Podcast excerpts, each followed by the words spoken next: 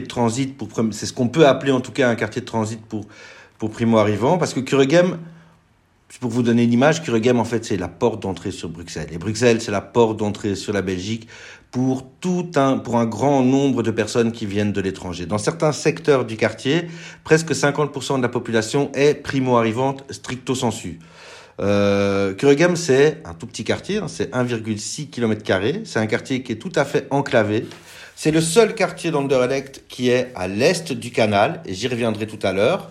En fait, grosso modo, vous, vous êtes ici à la place Barra, eh bien, la place Barra, c'est le début du quartier. La fin du quartier, vous la retrouvez euh, au niveau du canal, euh, au niveau du pont de Kuregem.